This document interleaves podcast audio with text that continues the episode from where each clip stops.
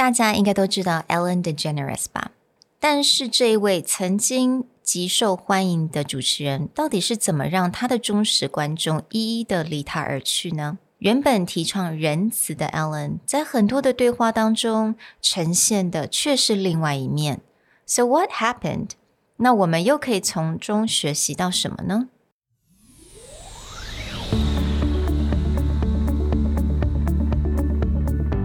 ？Hello，欢迎来到 Executive Plus 主管与沟通力的 Podcast。I'm Sherry, an educator, certified coach, and style enthusiast.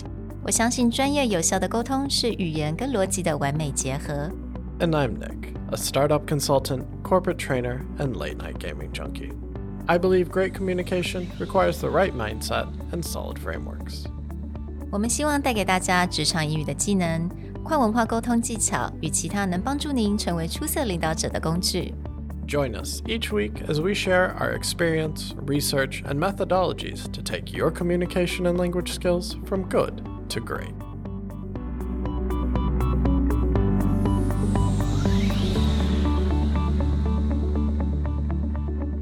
Hey, everybody. Welcome back to the Executive Plus podcast. Now, over a few episodes, we talked about what can we learn from good talk show hosts, about being a good conference call host, about being a good conversationalist. Well, today we want to flip that around and talk about one of the world's most famous talk show hosts and what happened when she stopped being a good conversationalist, which eventually led to the downfall of a massive empire that she had built let's get a little bit into what happened to Ellen DeGeneres as a host. 那在 Ellen DeGeneres 刚开始主持他的这个 talk show 的时候，还记得，you know，他每次一出来就会跳舞，right？It's about the dancing，然后他会让大家非常开心，他那种 atmosphere。但是渐渐的这几年来，大家观众就越来越感受到那种，嗯，好像不太对，好像他原本所提倡那种 kindness。 好像不是真的是这一门一回事，尤其是他在很多跟很多艺人、跟很多有名的人的访谈当中，大家渐渐会发现 something is wrong. And if anyone actually remembers Ellen DeGeneres' early career, she made a lot of her early jumps and steps as a movie star, as a stand up comedian, on being relatable. Yeah kind of Jerry Seinfeld style of mm. just talking about everyday life, joking about it in a way that a lot of people could feel like mm. I understand her, she understands me. So when she came out of the closet and yeah. announced officially that she was gay, yeah. a lot of people supported that mm-hmm. just simply because she felt relatable. Yeah. But then as her career progressed, you she started to lose that quality. Mm. But this is kind of what got her talk show started, which yeah. is again, she came out, she was dancing. Mm-hmm. She was one of the first people to start taking YouTube and TikTok stars, mm-hmm. non traditional celebrities, right, and bring right. them on the show and kind of showcase them. But then eventually they just kind of hit a peak where that relatability, that kindness just mm. disappeared. And a lot of people on YouTube have documented that. Now, we don't want to get into the politics of, you know, was she a good person, etc. Mm. But we kind of want to see that transition from mm. being a good conversationalist mm. and looking at the interview skills that we saw in Sean mm. Evans, in Conan O'Brien, Larry King. But then what happened eventually that made her put people in really uncomfortable positions. What's really interesting，我们之前所讲的，我们刚刚 Nick 有提到嘛，Right？Conan、呃、Larry King、Oprah 这些重量级的这些主持人啊，当然 Larry King 他已经很不幸的离开人世，但是其他的其实他们虽然他们的 career，嗯，他们现在已经等于说像 Conan o b r i a n 他已经没有他现在啊之前的那个 show 嘛，他已经结束了，但是他。结束的时候还是在他最最 peak 的时候。Right? He didn't end, or Oprah did not end her show because it was bad. It was yeah, just a it time. wasn't like a, again a downfall yeah. spiral, and they're mm. like, okay, for ratings purposes. Like a lot mm. of them walked away from their show yeah. at actually a very peak area. Yeah. Where they transitioned. Obviously, the O network is mm-hmm. Oprah's worth a lot of money. Mm-hmm. Even Conan O'Brien, he went into podcasts, he went into yeah. other shows. They still have a very strong career ahead of them. Yeah. Whereas most people are looking at Ellen and going, "You're done." Yeah. 我觉得 Ellen 他现在必须得停他的 show，是因为真的他的 rating 非常的低，再加上他有非常多的一些 allegation。但是我们今天刚刚 Nick 有所讲到，我们是就是 focus 在他 interview 人家他这个访谈的过程当中，他怎么问问题，他问问题的方式是哪边出了一些问题，才会让大家觉得他不是原本的 Ellen。So, we just want to talk about a few basic things. Mm. Again, what can we learn about Yeah. being a good conversationalist and what happens when you don't follow these? Mm-hmm. So, the first big one seems very basic, but you start to see it very obviously in conference calls, in Yeah. interviews, where the person who's running the conversation mm. is leading people and they have no patience to go places that they don't want to go. Mm. There's a really great example of this when Ellen mm. is interviewing a Taiwanese, mm-hmm. a prodigy mm-hmm. ukulele player. And he's eight. Mm. He doesn't have great English, so he has a translator. Yeah. And throughout the entire conversation, when Ellen feels like the conversation is not going at the pace that Yeah. she wants, she just rudely interrupts both the boy and the translator. 我觉得这真的非常可惜，因为至少男生嘛，在台湾非常的红那飞到那个地方，然后受 Ellen 的访问，结果我觉得有的时候可能我们在开会的时候，或者我们在访谈的时候，我们会很希望 go go go，like we want。It to have a certain pace，我们觉得说，哎，就快一点嘛，赶快结束。所以有的时候我们会没有一些耐心。我觉得自己有的，我可能也会有这样子的犯这样的错误。So i- if we don't have the patience, and I think Ellen exhibit that very apparently very Like very blatantly. yeah, It wasn't even blatantly. hidden. Yeah，所以他第一个， 他做 translator 要做这个翻译的时候呢，他非常没有耐心，他就一直跟这个 translator 讲说：“你为什么不能够就就翻这一句就好了？I want one sentence。” You need to translate that one sentence。那他在这个部分他受了很大的批评，因为我们都知道语言跟语言之间的翻译不是那么的 black and white，不是那么的好像 A to B 就是中文、英文是一样的方式，right？我们有时候需要一些铺陈。She actually got a lot of criticism for this one hmm. from a lot of translators, in right. fact. And yeah. this goes back to having cultural understanding and yeah. cultural empathy, because in the case of this translator, she's trying to give the boy context mm. and then get to hmm. the actual question. But Ellen thinks well, mm. I, I said five words. Why are you saying 20 words? This doesn't make any sense. Like, he- Exactly. she thinks that hmm. the translator is like hmm. going around or doing something. But this is what happens when you lose cultural understanding. Yeah. The other thing that a lot of people can take away with this is in a translation situation, hmm. you always need to be patient. You always need to know that the other side's not a direct translation. The translation may have, we've talked about high context versus low context. Mm-hmm. We've talked about the logic of main point first or mm-hmm. details first. Different cultures operate differently.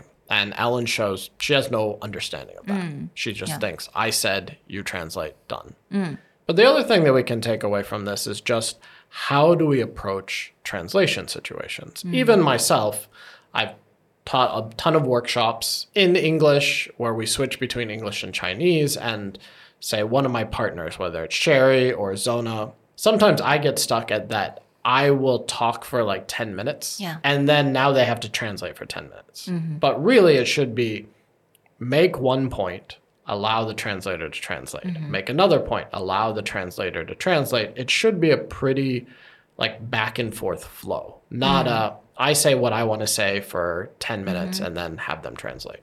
Yeah，我觉得事先要跟你的翻译官要有建立一个良好的一个关系，还有你们之间的 chemistry。 那你们就会稍微讲一下说，诶，我等一下是在大概讲完一句或讲完我整一一整段，再请你翻译。就是你们之间要先讲好。As a translator，如果你今天要帮老板翻译好了，我觉得有一个很好的方法，如果你老板是希望讲一整段，再留时间给你翻译的话，你就是很直接的你在。刚开始你就可以讲说，you know, to recap or in summary, this is what she said or Yeah. this is what he said. Or I've actually literally had people just tap me on the shoulder and be like, "Hold on, let me explain first. Right. Yeah. You you have to plan that out. Yeah. If you're translating or you're waiting for someone to translate, be patient in that again, the cultural logic or language logic may be different. So allow for that. But two is that is a patience thing. And then she actually also interrupted the boy when he was answering her question. And that was really unfortunate. 我觉得那一段真的是让我看自己觉得看的蛮难受的，因为当那小男孩在解释他的 answer 的时候，Ellen 就觉得啊，it's too much，然后他就马上打断他。You know, again，我觉得在我们很 basic 的 conversation 当中，不管你是面对是谁，我觉得都还是要给对方一个空间嘛。 Yeah. Even when like mm-hmm. Sherry and I have done live lesson mm. podcasts, etc., there's a lot of patience mm. in allowing someone to get their ideas out mm. and then we go back and work on things. Yeah. And that's true in any situation. So if you're running in a conference call, you know, be mindful of time, but also have the patience. Sometimes people have really great ideas. It just takes a while to assemble what they want to say. I'm curious to know though. I'm sure Nick, you have run into a situation where you know we don't have a lot of time. We got like ten more minutes for your coaching, right? Nick 常常要做这种一个小时的 coaching session，但是可能对方他真的是有一点 struggle，因为 maybe this person really struggled with the language and just could not get the idea out. How do you usually help them to kind of push them, or not push them, but help them, assist them to kind of push forward? I think sometimes, at least in my experience, what you have to do is know that, especially in a multilingual situation, mm. or where not everyone has their first language is the same, so they have the mm. smoothness of talking, mm. is know how much you can cover. So when I'm in a coaching situation, there's especially working with startups, there's a hundred things we could talk about. Yeah. We could talk about your pitch presentation. We could talk about your fundraising strategy. We could talk about your business model. You're never going to do that in an mm. hour. So even though someone says, I'd like to talk about all these things, you still need to narrow it down to mm. where you walk away feeling. Okay. And then I usually just offer, okay, for these other things, go back, write down your questions, mm-hmm. think about what else you want to talk about, and that kind of becomes the agenda for the next section. But this also means that if you're hosting something and you look at your meeting agenda and you're like, wow, we have an hour to cover mm-hmm. 20 things, your meeting agenda has a problem. Right. And if you know that other people are coming in and they don't have that succinctness, mm-hmm. again, your meeting agenda has a problem. You need to think about these things ahead of time. 所以我觉得刚刚 Nick 讲的这个点，我觉得还蛮蛮好的。就是像我本身，如果碰到这种状况的话，有的时候呢，你就只有那个一个小时的时间，那你就是你会发现这个人想要 cover 可能是两三个小时的内容。但是这个时候，你可以非常直接，但是也 professional 的跟对方讲说，OK，within、today's session, within one hour, we can only cover point A and B. 那 point C, you know, we can cover that the next time and maybe you can think about that and we can you can get back to me with email or any kind of format that you wanted. So 我觉得 lay out 这个比较实际的一个方法，然后我们就是现在这个阶段就是 tackle 我们可以做到的东西。 Yeah. And so that can be as simple as if you see that the meeting time is running short, you Right. can say, okay, you know, we only have an hour. Mm-hmm. We've been going for a while. What is one thing that we can talk about and mm-hmm. complete so everyone will feel we made it worth our time? Yeah. Or mm. you can phrase it in terms of what you want to accomplish. Mm-hmm. Be like, okay, we only have a few minutes left, but I would really like to have an answer on mm. this. Right. So it doesn't sound impatient. It's like, no, no, no, no, no, don't talk about that. It's being very explicit. This is what we want to cover. Mm. So I think everyone needs to remember，当我们结束任何一个 meeting 或结束任何 conversation，其实如果我们有一个 takeaway，就是 one takeaway，其实就 right if you have one big thing or one thing that you got from a meeting, I think you probably feel like that was a good meeting。所以我们真的不用要求 quantity，其实是个 quality。So I guess the second thing we wanted to talk about, Ellen, I know this is probably a long time ago. She interviewed Mariah Carey. And she had a rumor at a time that she was pregnant. But Ellen kept on prying her and get her to admit that she was pregnant on the show for the rating. And she did it in a way that I thought it was really unfortunate. 她直接就把香槟拿出来，然后就有点是开玩笑方法，就是有点 kind of push her to drink alcohol. But you know, when you're pregnant, you're not supposed to drink alcohol. So that was like her way of getting her to admit but then Mariah Carey actually ended up having to announce that she had a miscarriage. So what happens is, again, for a good conversationalist, mm. don't feel like you need to push your agenda. Mm. In Ellen's cases, it's probably about ratings. Yeah. It's probably about being the first to announce. Yeah. But her intention overrode kindness, overrode just being a decent Yeah. person. And in this case, it backfired massively hmm. because Mariah Carey at that time was a bit older. Hmm. There were more complications, there are more risks. So she doesn't want to announce that. Hmm. And then she get put in a situation where now she has to announce, oh, you know, that thing that came out on Ellen, it's not okay. So when hosting, when interviewing, be very careful of whether your intention to get, say, sensational news or to get a key piece of information is being overridden by common decency. Exactly，我觉得当你很非常迫切想要得到你要的东西，就是你的目的很清楚的时候，其实 you know everyone can tell. Yeah, everyone can feel it. So I know that she's running a show, but still, it was really hard to watch. So one of these becomes is switching it from being very leading, mm-hmm. like consultant style, like tell me what's going on, Yeah. to coaching style. Mm. Ask questions that create good stories. Right. If you listen back to when we're talking about Sean Evans, Yeah. Sean Evans asks very detailed questions, mm-hmm. but there's still a more coaching style is it allows the answer to interpret something mm-hmm. interesting It's not leading. It's not, I have an intention to get this outcome. And that starts to create these awkward moments when the intention is so clear. Or I think we can learn a little from Oprah as well. 那大家都知道 Oprah 她 interview 非常多的有名的人，那她的 interview style 我们上次有提到，她是非常 open，非常有 compassionate，非常有 it has a lot of heart。 Yeah. 当他 这种主持的方式的时候，你不他不用特别去挖人家的一些新闻，其实人家会自然而然的就会打开他的心声就讲。I mean, actually, Ellen admitted that when she came out of her closet on Oprah's show. It's one of those things where maybe Oprah had an intention, but it wasn't obvious. Yeah, Whereas when Ellen's trying to work with Mariah Carey, it's obvious. yeah, it is. And it's very intentional. The last thing that we want to cover is pretty tied to the second thing we mm. covered, which is if you're going to have a conversation and maybe you do have an intention, you need to remember what you talked about before. Yeah, So there's an interview segment where Ellen is talking to Dakota Johnson. Mm-hmm.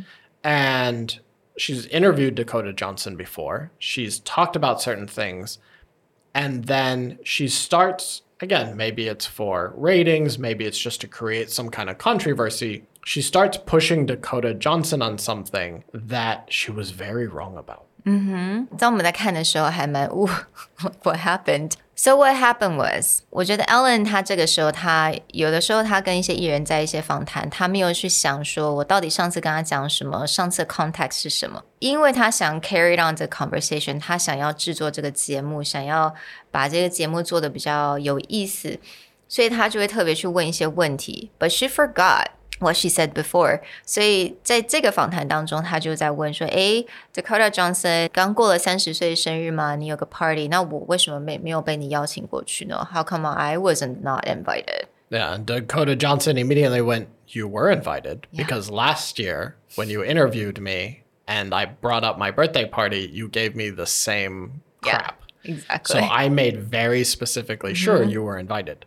now and then- Ellen, yeah, yeah. she looks so like, mm, Right, because she thought it was just a, you know, good-natured Yeah, yeah. ribbing, but this is a person who took that seriously. yeah, And then it's like, how dare you? Mm-hmm. And this is like now Ellen's gone the opposite of Sean Evans, where she has been like, I don't need to do any background, Exactly. even on my own conversations with her. Whereas when you look at, like, say, Conan O'Brien, almost every time that he has a repeat guest, he'll say, like, okay, last time you talked about this. How's that going? right. Or this was, you know, something that happened a year ago when we met. You know, what's going on there? 所以我真的觉得大家要在做任何的 conversation 的时候，还是要想一想上次可能说了什么话。Do a little bit of research because 我们的听的听众，大家一定都是大忙人，你应该每一天都有非常多的会议，你认识的人很多。It's easy to forget a lot of conversation, to be very honest. But do a little research, dig a little bit, and try to go back to some emails. Maybe 我觉得有时候看一下你们的 email chain，你就 do a quick search，这个人的名字打一下，然后就会看到之前我们的 email 上面讲什么啊。挑一个东西，你们有一个 common ground，我觉得从这个地方你可以延续这次 conversation。 Yeah, and I think this is especially important recently with the pandemic situation. Mm. Like, we've even had examples where pre pandemic we had had a conversation, maybe we were building up to business, but of course, everyone got thrown off, both by the global and then Taiwan's, and maybe a year since the last time we talked about them. But they still reach out. Mm. But if I started a, a reply email, be like, oh, well, what do you guys need? I mean, we've had conversations. I just had to read a few emails Yeah. and go, oh, okay, is this still the situation? Is this still what you're trying to mm-hmm. do? And clarify, it actually shows that I did the research. Yeah. Yeah, so 我觉得今天就算我们现在没有要访问人家，我们不是做节目的人，That's okay。但是从今天的这个 example，我们就可以了解到，当你要跟人家做 conversation 的时候，you know be patient。当你有任何的翻译的情况当中，be very patient，give it time，give it space。不要特别的去去挖人家的一些新闻，然后挖人家的一些不想说的东西。还有呢，try to do your research，do your homework before the conversation。 We hope that this helps you become a better conversationalist or conference call host, and we'll talk to you guys next time. Bye. Bye. The Executive Plus podcast is a Presentality Group production, produced and hosted by Sherry Fang and Nick Howard. You can search us on Facebook, 主管英文 Executive Plus. You can also find us on Instagram, Communication R&D, and email us at sherry at epstyleplus.com.